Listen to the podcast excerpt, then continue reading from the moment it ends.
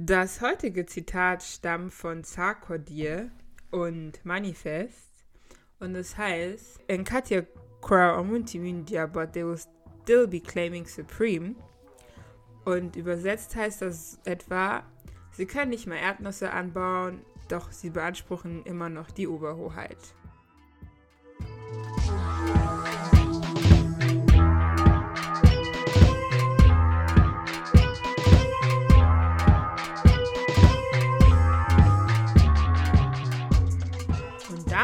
Herzlich willkommen bei Bamasse Podcast. der Afrodi äh, Afrodiaspora Talk. Mit Smooth and Gemma, hello, hello, hello. Hi everyone.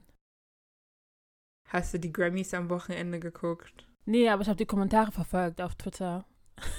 Und ich finde, damit habe ich eigentlich schon alles gesehen. Weil das doch schon alles zügig dann da, da drauf erscheint. Krass. Also ich habe nicht alle Videos sehen können. Ich habe die Grammys nicht geguckt, weil ich geschlafen habe, weil Ja. mir Schlaf sehr wichtig ist. Ich, ähm, mein Schlafrhythmus ist nicht mehr so normal. Genau, da I mean, don't play when it comes to sleep. Like my relationship with my bed. Number two priority. Aber Ja. ich habe sie nicht geguckt. Ich habe mir die Videos danach angeguckt von den Performances, also nur von denen, die ich interessant fand. Ähm, Burner Boy hat einen Grammy gekriegt für Twice as Tall. Mhm. Ich fand, er hat den Grammy für das falsche Album gekriegt. Die Mehrzahl der Leute findet das auch, das nur gewonnen hat, weil er jetzt mit westlichen Musikern zusammengearbeitet hat. Und sein Ziel war es ja, einen Grammy zu bekommen und das hat er jetzt erreicht. Und ich hoffe, dass sein nächstes Album dann ein bisschen mehr wieder African-zentriert ist. So. Ja, weil ich fand, African Giant hätte den Grammy letztes Jahr kriegen sollen. Auf oder vorletztes Jahr. jeden Fall, auf jeden Fall, auf jeden Fall. Genau. Aber ich habe es auch Toffee, nee, Coffee? Coffee gegönnt, Das ist doch- weil, ja, ja, ja, Coffee gegönnt, weil sie war ja auch eine der jüngsten jamaikanischen weiblichen Artists und ich finde sie jetzt, also ihr Album war auch super gut, deswegen war das so ein bisschen Back-to-Back stechen. Und Burna Boy ist ja auch nicht die erste Person, die aus einer aus einem afrikanischen Land kommt, die einen Grammy gewonnen hat. Genau, aber Wizkid hat auch einen Grammy oder drei sogar gekriegt. ja, eins mit Beyoncé und Blue Ivy. Brown Mhm. Skin Girl. Und was sind die genau. anderen? Abo. ich habe Okay, gelesen, dass er drei gekriegt hatte. Okay. Wenn ihr noch mehr Informationen dazu wollt, ihr kennt Google. Und Megan Thee Stallion hat auch ihren ersten, nee, ihren zweiten Grammys, glaube ich, oder? Ich, ich habe keine Ahnung. Ich war nicht so tief drin. Ich muss sagen, meine Lieblingsperformance, meine Lieblingsperformance war Anderson Park mit ähm, Bruno Mars. Das auch, war auch geil. Jo, hab ich, ich habe so gefeiert. mega.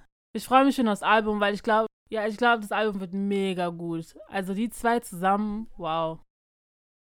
Ich glaube, das ist das erste Mal, dass zwei unserer Lieblingskünstler so unabhängig voneinander aufeinandertreffen. Ja, also das wird, das glaubt, das wird, das wird mega. Weil du halt ein riesiger Anderson Park-Fan bist und ich ein riesiger Bruno Mars-Fan. Und dann haben beide gesagt, komm, let's make an album. Und wir like, okay, Ja, ich, also, okay. I'm excited as fuck. Also es wird richtig gut, glaube ich.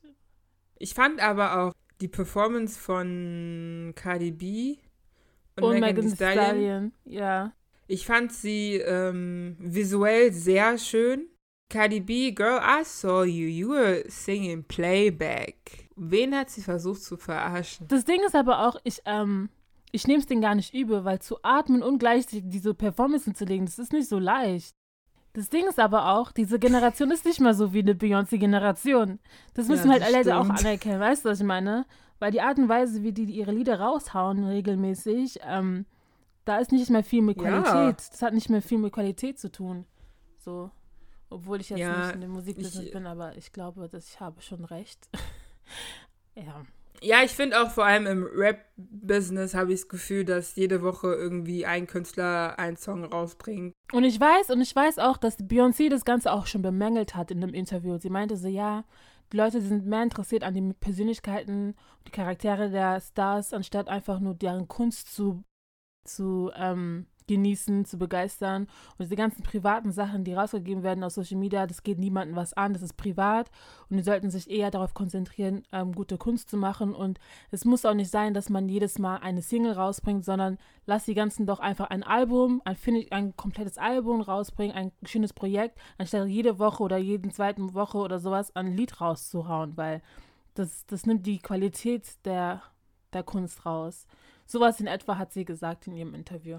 Ich glaube auch Beyoncé kann das sagen, weil sie ein so krasses Fandom hat. Diese Frau könnte auch nur ein Album rausbringen, wo sie atmet und Leute würden es lieben. Hm, ja, ja. Hast du von ZDF Info das Bild gesehen, dass in unseren Geschichtsbüchern Afrika nie richtig abgebildet wird? Nee, aber erzähl mir mal mehr. Also, das ist eigentlich ganz einfach. Du kennst wahrscheinlich, wie Afrika geformt wird. Aber mhm. in unseren Geschichtsbüchern wird meistens die Größe von Afrikas einfach ah, kleiner ja. gemacht. Ja, das stimmt. Ich habe auch letztens, ähm, ich glaube, das war wieder auf Twitter, eine Grafik gesehen, wie man Kongo verschoben, das war so eine, so eine Live-Grafik, wie man quasi Kongo nehmen kann und es verschieben kann nach Europa oder nach Asien und sieht, dass es von der Größe her viel riesiger ist, als es dargestellt wird mhm. auf der mhm. Karte. Also genau das, was du gerade sagst dass das in der Realität einfach viel mehr Platz einnehmen würde, wenn man das verschieben würde nach, nach Europa, Asien, Amerika. Ja. Genau. Und zum Beispiel so eine Tatsache, dass wenn man alle europäischen Länder in Afrika stecken würde, du erst gefühlt ein Drittel davon gefüllt hast. Und jetzt ja. stell dir halt vor, wie das aussieht. Stell dir das halt jetzt optisch vor, weil du kennst ja, dass dann Afrika immer so klein da unten ist. Aber wenn halt einfach ganz Europa in den oberen Drittel reinpasst, und ihr wisst, wie groß Europa ist. Also stellt euch vor, wie groß dieser Kontinent ist, weil Afrika ist ein Kontinent. Das vergessen auch manchmal Leute. It's not a country, though. It's a continent. Und es ist riesig. Und ich glaube, deswegen ist es auch immer so schwierig zu verstehen, dass in einem Land so viele Ethnien und viel, verschiedene Sprachen gesprochen mhm. werden, weil man sich das gar nicht vorstellen kann, wie jetzt zum Beispiel hier in Deutschland ähm, fünf Sprachen herrschen können, so gleichzeitig. Nee, ich finde zum Beispiel, weil mir ist aufgefallen, dass Leute es ja dann immer gerne verallgemeinern und sagen, oh, ihr Afrikaner, ihr Afrikaner, wobei sich halt Afrikaner sehr stark unterscheiden. Du kannst einen Marokkaner, einen Ghana, einen Kongolesen und jemand aus dem Sudan, das sind vier komplett verschiedene Typen Menschen. Und ich finde, wenn man jetzt, jetzt für, wir beide sind ja auch in Europa aufgewachsen und ich finde tatsächlich, dass europäische Länder viel mehr Ähnlichkeiten miteinander haben. Ja, es heißt ja auch, dass Afrika die größte, die also diverseste äh, äh, phänotypischen Menschen hat auf der ganzen Welt. Ja, aber weißt, ich meinte ich auch nicht nur phänotypisch. Ja, ich meinte aber auch mhm. Essen zum Beispiel. Wir kommen aus ja, Ghana. Ja. Mhm. Brot ist für uns ein Fremdwort. Also es gibt Tea Bread und so, aber es ist nicht Teil unserer Küche. Genauso wie Milchprodukte nicht Teil unserer Küche sind und du eigentlich fast alles bei uns vegan essen kannst. Und dann geh nach Äthiopien, wo viel Injera, also Injera ist ja eigentlich jetzt auch nicht ähm, Sauerteig. Und als, als Brot irgendwie technisch. Und es ist ja eine der ja. Hauptgerichte. Oder in Südafrika wird gern Curry gegessen, aber auch Südafrika ist an sich auch ein sehr, sehr. Aber sehr Südafrika divers. wird nur Curry gegessen, weil da indische Menschen kolonisiert genau, worden deswegen. sind. Das heißt, es ist eigentlich nicht indigen für dieses Land. Wenn ich glaube, wenn du Zulu-Leute fragst, was die essen, dann werden die nicht sagen Curry. Eben, und das mit, damit wollte ich eigentlich sagen, dass überall, überall, selbst in Ghana, in jedem Dorf, in dem du gehst, wird was anderes gegessen. Die Sachen werden schon anders ausgesprochen. Asante vor, die werden sagen Awache, wenn du weiter in den Norden gehst, werden die sagen Wache. Irgendwo werden sie Wake. Wie heißt es? Wake? Waki anscheinend auf Hausa. Ich bin mir nicht sicher. Like, ja, ich frage meine Mutter mal später. Guck mal, du hast ist Hausa. Was ist nicht Shit. Ja, also. Spaß. ja, man sieht mir mein Hauser-Dasein ja jetzt auch nicht an. Ich glaube, bis auf die Größe habe ich jetzt nicht so viel mitgenommen, weil meine Größe kommt nicht von den Asante-Part. Ja, Aber wie gesagt, es ist, man sieht schon die Diversität in diesem einen Land. Und natürlich ist in Deutschland auch sehr divers. Zurück zu dem Punkt, dass wir ja, dass in unseren Geschichtsbüchern Deutsch, äh, Afrika nicht richtig dargestellt wird. Ich meine, es gibt ganz viele Sachen, die wir in Geschichte nur sehr kurz behandelt haben oder gar nicht, habe ich auch schon von manchen Leuten gehört. Und das ist die deutsche Kolonialisierung oder Kolonialisierung allgemein, wenn man nicht das Glück hatte, Gishi-LK zu haben. Oder Englisch-LK. In den, also in Gishi-LK hatte man die amerikanische Amerisierung und in Englisch LK auch, aber die deutsche Kolonialisierung war so, ja, also Bismarck hatte kein Interesse dran, deswegen ist das nicht so wirklich vorgefallen. Das ist ein Fremdwort gewesen, so. Genau. Es ist so, ja, Deutschland, ja, wir hatten Namibia, aber sonst hatten wir ja nichts. Ja, aber ne? auch sehr spät und auch nur ganz kurz und ja.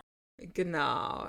Aber, Leute, wusstet ihr, dass äh, Deutschland flächentechnisch eins der drittgrößten Kolonialmächte war? Nach Was? Frankreich Moment, was? und Was? England. Ich hätte jetzt eher aus Spanien getippt, wegen Südamerika. Ich auch, aber es war Deutschland. Es war unser Land, in dem wir leben, Deutschland. Drittgrößte weltweit. Drittgrößte. Nach Frankreich und England. Okay, krass. Das, ähm, das habe ich nicht erwartet. Ich habe gedacht, das wäre jetzt wirklich Spanien oder. Okay, das war mir neu. Das ist mir jetzt echt neu. Tell me more, tell me more. Ich war sehr schockiert, als ich das gesehen habe oder gelesen habe, weil ich hatte GCLK und ich dachte, ich sei auch sehr gut in deutscher Geschichte eingelesen oder ich kenne mich in deutscher Geschichte echt sehr gut aus, aber I was shocked to hear that. Deutschland war tatsächlich ein bisschen später dran, was die deutsche Kolonial, also was die Kolonialgeschichte betrifft. Das, das Mhm. stimmt, da haben Sie recht. In den 1840ern wurde vor allem vom Deutschen Bund und dem Deutschen Zollverein nach Kolonien verlangt. Ihr müsst wissen, dass Deutschland damals noch nicht das Deutschland ist, das wir heute kennen. Das heißt, es war Preußen eigentlich noch. Mhm. Ja. Und äh, vieles äh, hat sich ja schon immer in Deutschland in Vereinen gespielt. Also es ist keine Überraschung, dass sich dann ein deutscher Zollverein gegründet hat, um seine Interessen zu vertreten. Aber wie schon gesagt, der Staat hat halt nicht so viel Interesse dran. Ich denke mal einfach auch, dass der Staat damals in den 40ern vor allem noch mit anderen Sachen beschäftigt war. In den 19, nee, in den 1839ern gründete sich dann von der privaten Seite die Hamburger Kolonialgesellschaft, die die Chatham-Insel kaufen wollten, aber das nicht machen konnten, weil äh, Great Britain, also England, einen Mhm. Anspruch drauf geäußert hat. Sie sagten, wir hatten, wir waren als erstes hier, wir wollen es halt selber gerne für uns haben und deswegen haben die Hamburger, die Hamburger Kolonialgesellschaft hat dann davon abgesehen, weil sie unter anderem auch, also zumindest Hamburg, damals noch unter den Schutz der Royal Navy stand und den Schutz halt nicht verlieren wollten mit dem Erwerb dieser Insel und haben es dann lieber gelassen. 1842 versuchte dann der Verein zum Schutz deutscher Einwanderer in Texas die Siedlung auszuweitern zu einer Kolonie namens Neudeutschland. Aber das auch gescheitert. Das heißt, wir haben jetzt schon den zweiten Punkt, wo Deutschland versucht, sich zu erweitern oder eine Kolonie Das klingt, zu das öffnen. klingt nach heutiger Zeit geht. mit der fucking Pandemie, wie alles hier scheitert gerade. Wir haben noch nicht mal einen Impfstoff, der jetzt hier funktioniert, oder? Ja, man versucht, man versucht, aber man kommt nicht weiter. Ich finde aber auch, das klingt so wie, das Schicksal möchte nicht, dass du das tust, weißt du? Like, why didn't you stop from the start? oder nicht? Wow, Leute wollen nicht, also Leute wollen kein Nein akzeptieren. Weiter in der Geschichte. 1857 war dann die österreichische Fregatte Novara auf einem Expedi- Expeditionszug in den Nikobaren, das ist im Indischen Ozean, aber übernahm diese nicht. 1859 wollte Preußen sich äh, dann die chinesische Insel Formosa holen und sie hatten auch, sie hatten auch vom französischen Kaiser Napoleon damals den Zuspruch geholt, weil ihm, also weil Frankreich dieses Gebiet gehört hatte und er hat, äh, hat gesagt, ja klar, holt's euch, also ihr könnt es ruhig haben. Da waren Frankreich und Deutschland noch Freunde. Aber wie ihr euch schon denken könnt, ist das nicht passiert. In demselben Jahr verließ dann halt noch ein Preußi- eine preußische Besatzung, um die Insel zu besetzen. Aber da die Gruppe, die da angefahren ist, ein bisschen zu schwach war, um diese Insel zu besetzen und ist es gescheitert und sie wollten auch einen Handelsvertrag mit China nicht gefährden und deswegen ließen sie davon ab. Das heißt, wir haben jetzt den Faktor von, ja, wir wollen aber noch Handel mit China betreiben, deswegen wollen wir sie jetzt nicht besetzen und sie sind zu schwach. Aber denkst du, dass wenn sie genug Männer dabei gehabt hätten oder stark genug wären, hätten sie die Insel eingenommen? Oder ist es deren Ausrede? Ich glaube schon, ja. Ich glaube auch, das war eine Ausrede.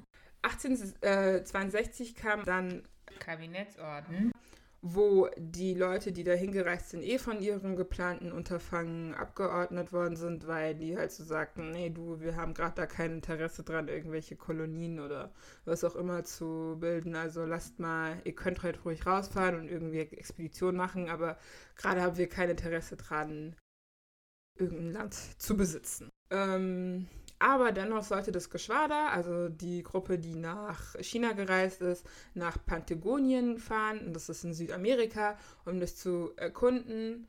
Und das sollte aber auch nicht eingenommen werden, sondern das sollte nur ein Marinestützpunkt sein. Ihr müsst euch allgemein merken, dass Deutschland. Für die Deutschen jetzt Länder, oder für China? Genau. Für die Deutschen jetzt. Das ist ein deutsches, also ein preußisches Geschwader. Die wollten eh immer nur Marine. Okay. Also anfangs war die Idee, Marinestützpunkte, äh, Marinestützpunkte zu bauen. Und die Mannschaft vom, der Tethys, die war dann auch schon vor Buenos Aires.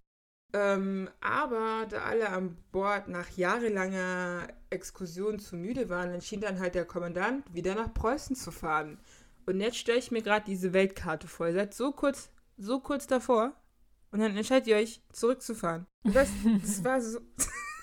ich mache es gerade mit meinen Händen vor, aber ja, sie waren Du sagst es, als ob es lieber gewesen wäre, wenn die ähm, Buenos Aires besetzt hätten, anstatt die nach Afrika rüber. Nein, was ich halt, ich finde, dass alles in diesen paar Sätzen, die ich jetzt gesagt hatte, danach schreit von Don't do it! Don't do ja, it! Das, das ist das, was ich sage. So, ihr seid nicht dafür destiniert, das zu machen und dennoch forst ihr euch, das dennoch durchzusetzen, weil andere Leute das gemacht haben, machen wir das jetzt auch und wir werden das auch schaffen. Dabei stackelte ja. Genau, aber was ich ja auch sehr interessant finde, ist, dass das Privatmenschen sind und nicht mal der Staat sagt, komm, let's do it. Weißt du, dass da, ich finde den Gedanken irgendwie gruselig, dass da Privatmenschen sitzen und sagen, ich möchte irgendein anderes Land besitzen. Vielleicht war der Gedanke damals irgendwie anders, aber mit einem eigenen, mit dem Land besitzen ist es ja nicht so, wie ich kaufe ein Grundstück und baue dann da meine Sachen drauf, sondern es war so, ich möchte ein Land, in dem die Menschen sind, besitzen und diese dann da drin unterdrücken. Und das ist das, was mir irgendwie Angst macht, wenn das von der privaten Aber das ist ja heute genauso. Das ist heute genauso, Gemma. Das ist heute genauso, Gemma. Weil wenn du hingehst und jetzt zum Beispiel nach Hawaii oder ich weiß nicht, Hawaii war das, glaube ich, hingehst, da gab es jetzt auch vor kurzem irgendeine Story, dass viele ähm, reiche Leute da hingehen wollen und dort hinwandern, auswandern wollen und den ein, also in, indigenen Menschen dort quasi den, Rom, ähm, den Wohnraum stehlen, beziehungsweise ähm, das abkaufen und dann da ihre, ihre Häuser oder ihre Paläste da bauen. Und genauso passiert es auch, glaube ich, ich weiß nicht, ob das Puerto Rico ist, aber irgendeine andere Insel ja. war das genau das Gleiche. Dass ähm. da immer die reichen Leute gehen, die sehr, sehr, ähm, die sehr schon, die sehr reich sind, ja. so dies, das, und sich außerhalb Amerikas oder außerhalb, wo sie jetzt schon wohnen, hingehen, um sich da irgendwie so ein Stück des Landes zu kaufen, um das ihr eigenes zu machen.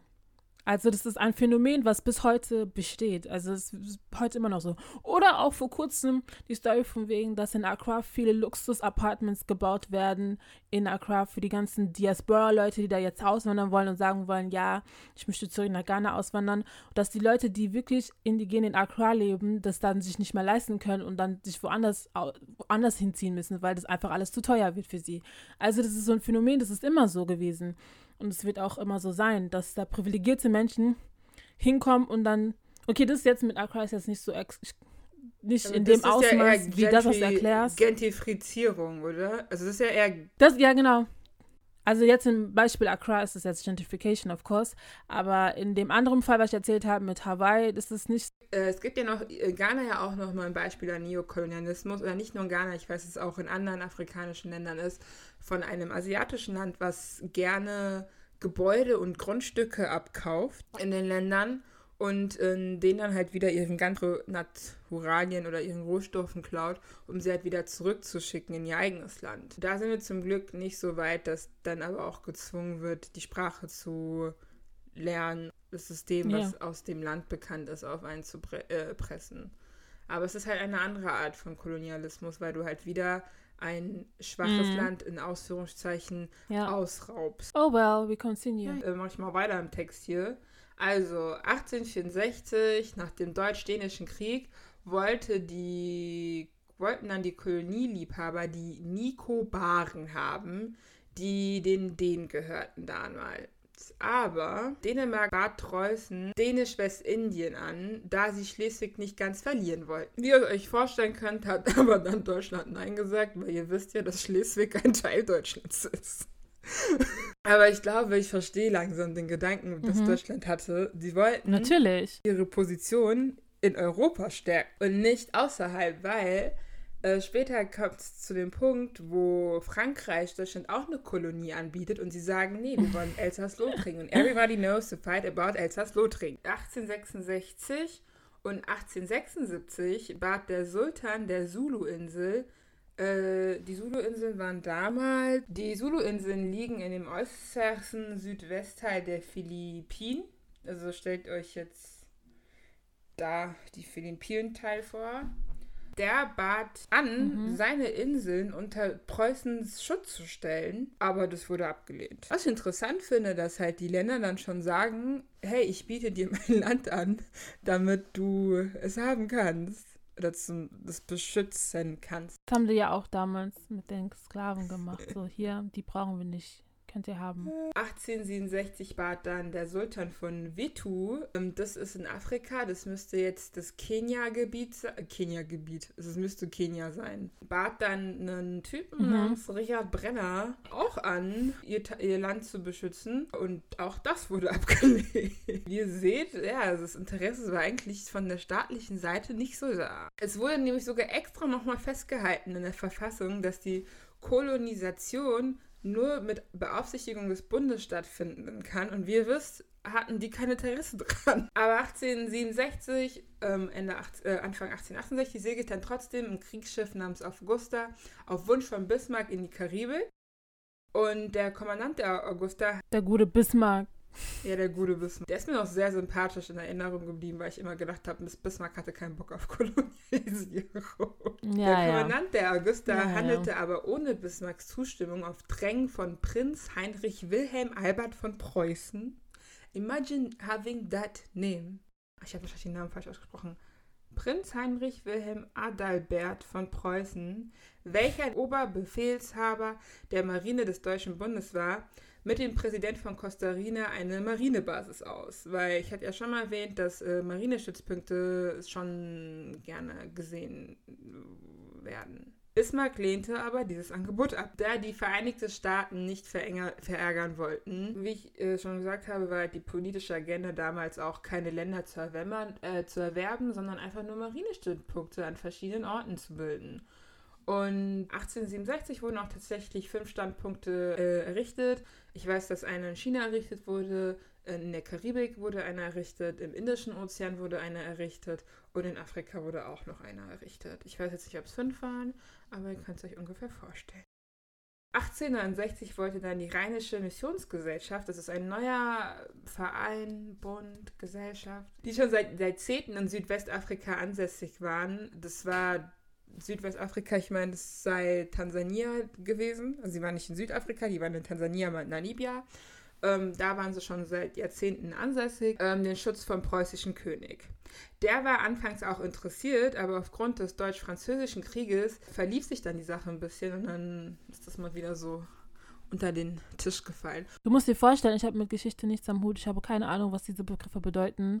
Ich weiß nicht, was damit. Also Marinestützpunkte äh, kannst du dir vorstellen, wie jetzt das Basis, so wie die USA noch Basen hat hier in Deutschland, die ihnen nach dem Zweiten Weltkrieg auferzwungen worden sind. Ah, ähm, ja. Und so war das halt damals, dass sie dann einfach Stützpunkte hatten an verschiedenen Orten, um von A nach B zu kommen oder um Sachen von dort zu erkunden. Das war einfach nur die Idee dahinter.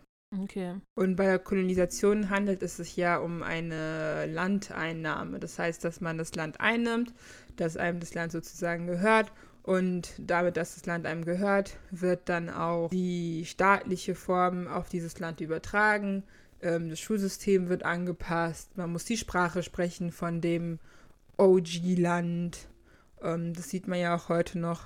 Viele afrikanische Länder sprechen. Hier ist ja die Amtssprache meistens noch die Sprache, die ihnen auferzwungen worden ist. Mm. Und das Schul oder halt auch die Regierungen sind ja immer noch teils in Europa. Also man ist so strikt äh, miteinander verbunden, dass es ist heute noch schwer, sich davon zu trennen. ja. Ja, vor allem, wenn die Ministerpräsidenten noch nicht mal ihrem eigenen Gesundheitssystem trauen und deswegen ins Ausland fliegen und sich dann wundern, wenn sie dann auf dem Weg dahin sterben oder dort ankommen und dann sterben. ja, aber ich glaube, bei uns hat auch noch viel mit Korruption zu tun. Das sowieso. Das, das ist der. Das ist nur der ja. Also ich hatte ja schon mal gesagt, nach dem Deutsch-Französischen Krieg wurde, wurde Preußen die französische Kolonie Cochinchina, Cochinchina angeboten anstatt Elsass-Lothringen. Aber wie ihr euch schon denken könnt, lehnte Bismarck auch dieses Angebot ab. und, und auch nach der Reichsgründung 1871 änderte sich seine Meinung nicht. Aber in den 1870ern gewann der Kolonialgedanke in der Bevölkerung Zuwachs. Und damit werden wir uns dann nächste Woche befassen. Das heißt, ihr hattet heute eine ganze Folge von, wie Pure Deutschland Geschichte. keine Kolonien gekriegt hat. ja. Pure Geschichte. Wir fassen vielleicht nochmal kurz zusammen in so drei Sätzen, fünf Sätzen. So. Kurz zusammengefasst kann man sagen, dass die deutsche Kolonialisierungsgeschichte erst im, in den 19, 1840ern angefangen hat mit dem Wunsch von privaten Organisationen, Bunde, Vereine und Gesellschaften Kolonien zu gewinnen, weil Deutschland FOMO hatte, anders kann man das nicht sagen. FOMO. Ähm, ja. Wie sagt man das eigentlich im ganzen Satz? Äh, FOMO, also für was steht das? Fear of Missing Out. Genau, hatte FOMO. Ähm, die Regierung hat einfach gesagt, nee, Leute, haben wir gerade andere Interessen. Äh, sowas wie eine Vereinigung vielleicht. Und dann hat aber die Gesellschaft, sie wollte trotzdem Kolonien besitzen. Sie wollte sie haben. Und dann hat die Regierung gesagt, gut, dann lass uns doch Marinestützpunkte an verschiedenen Orten errichten. Und dennoch, wenn ihr eine Kolonie erwerben müsst, müsst ihr das erstmal durch uns gehen lassen. Und alles, was durch die gegangen ist, wurde halt abgelehnt. Deswegen ist es zu keiner Kolonie gekommen. Und daher sind wir jetzt an dem Punkt stehen geblieben, wo aber die Gesellschaft, sie hatte auch FOMO. Und da sind wir jetzt äh, stehen geblieben. Das heißt, wir werden uns in nächster Zeit irgendwann mal mit, wie kam Deutschland überhaupt zu ihren Kolonien? Und zu den einzelnen Ländern, weil als drittgrößte Kolonialmacht müsst ihr ein bisschen mehr Länder besitzen, oder wir. Oder wir müssen ein bisschen mehr, mehr darüber wissen, so. so genau. Also, ja. Wir tun eigentlich das, was unsere Geschichtslehrer hätten tun sollen, in schlechter. Weil ich meine auch, genau, genau, in schlechter. in schlechter vor allem. Und wenn ich dann vergleiche, wie viel Zeit der Zweite Weltkrieg und der Erste Weltkrieg einnimmt im Geschichtsunterricht, aber vergleiche mit der Zeit, wie viele Länder sie dann doch kolonisiert haben, also kolonisiert haben und bis heute immer noch in einer Verbindung stehen, finde ich, dass das mhm. nicht ähm, im Gleichstand ist. Also es ist sehr ungleich verteilt und wird darüber berichtet. So. Auf jeden Fall. Ich ähm, vor allem auch Weltkriege bez äh, bezüglich ein lustiger, also es ist nicht ein Fun Fact. Äh, ich war in Ghana in einem Militärsmuseum, wo die halt auch gezeigt haben, wo sie die Leute festgehalten haben, wenn sie im Krieg waren und so ein Zeug. Und ich war dann so, sag mal, welchen Krieg habt ihr eigentlich geführt, dass ihr überhaupt Leute festhalten müsstet? Und während die Weltkriege nämlich in Europa stattgefunden haben, haben sich aufgrund der Besetzungsmächte die afrikanischen Länder auch bekriegt. Mhm. Kann ich mir gut vorstellen. Ja, naja, wir wollen ja was Lustiges noch. Was ist denn, was hat dich denn durch die Woche gebracht, was Positives? Genau, mein Medi der Woche ist die Terrell Show auf YouTube. Ich weiß nicht, ob du sie kennst. Terrell. Die mm. Terrell Show ist so lustig. Auf jeden Fall ähm, ist ein, also ist ein Channel, YouTube-Channel und der Terrell, der macht immer Song Associations, dieses Spiel mit ähm, mhm. Musikern, die dann kommen und dann entweder nur ihre, entweder oder ihre eigene Musik ähm, in diesem Spiel dann präsentieren oder auch einfach von anderen Musikern singen. Und es ist halt einfach mega lustig und spaßig und ich habe mich mega gefreut, dass jetzt die vierte Staffel angefangen hat. Und ja, das ist mein Medi der Woche und jetzt auch für die nächsten Wochen, weil das jedes Woche, glaube ich, donnerstags rauskommt amerikanischen Zeit und dann Freitagmorgen ich mir das dann immer anschauen kann. Und da sind immer schöne Live-Lessons dabei in den Videos und Ja, das ist mein Medi der Woche. Wie ist es bei dir? Mhm. Meine jede Woche ist Mango Smoothie und Mhm. Kirk Franklins Tiny Desk. Ich finde es so heftig, dass sein Tiny Desk Konzert innerhalb von zwei Wochen schon über zwei Millionen Views hat. Das ist so hochgeschossen. Ja, aber ich finde es so, ich habe bestimmt, ich, ich gucke es jeden Tag. Ich glaube, ich gucke es Ja, wirklich jeden wegen Tag. Leuten wegen dir, genau. Das ist doch so, wow, wow. So verglichen mit so anderen Musikern, wo es einfach ein bisschen länger gedauert hat, so. Und bei ihm ging das innerhalb von einer Woche, pam, über Millionen. Wow. Aber es ist so gut. Es ist so gut. Es gibt mir morgens richtig diesen Drive aufzustehen und Sachen zu erledigen. Hm, okay. Das klingt doch super. Genau. Was packen wir auf die Playlist? Also ich äh, packe auf die Playlist Brown Paperback von Sarkodie und Manifest. Das Lied, was du am Anfang schon. Genau, also Sarkodie hat ja ein paar Zeilen aus dem Song oder eigentlich den ganzen Song schon mal bei dem BET Award im Cypher gerappt gehabt. Und ich fand es damals schon richtig gut und ich fand es gut, dass äh, Sarkodie und Manifest, ich finde, einer der zwei größten Rapper aus Ghana sich mal zusammengesetzt haben und was echt Cooles auf die Beine gestellt hat. Also es ist sehr Black Lives Matters influenced, aber halt nicht aus der Sicht der amerikanischen Schwarzen, sondern der afrikanischen Schwarzen und auch so wie. Also ich finde die Wörter, die da gesagt werden, es ist halt vieles auf True, so wie in Katja Kramunti Mindia, but they be still claiming supreme, weil es ist true. Ja, die Message dahinter ist auf jeden Fall klar und deutlich. Ja, oder sowas wie äh, The Voodoo Magic is nothing evil, but um, Akwesi Bruni, you see, say a logic. ja. Für alle, die Das es nicht verstanden habe, ähm, die äh, Voodoo ist nichts Böses, aber der Weiße verkauft sein Voodoo als Logik. Mhm. Was dein, was dein Song der Woche? Genau, da bleibe ich mal ähm, bei ghanaischen Artists. Und zwar eine Bekannte von mir hat jetzt ihr erstes Lied rausgebracht. Sie ist auch in Ghana. Sie heißt Ify January und ihr erstes Lied heißt Minkwa. Und das packen wir auf die Playlist. Und als zweites Lied würde ich draufpacken von Jess Caris und Jay Lewin. Ich weiß gar nicht, ob sein Name so richtig ausgesprochen ist. Jay Lewin, Jess Caris, Glitter Ain't Gold. Das war's dann diese Woche wieder von uns. Mhm. Ihr hört dann nächste Woche wieder einen Gast. Und hören uns dann nächste Woche wieder bei Bouncer Podcast mit Smooth and Gemma. Also, Mumbai. Bye.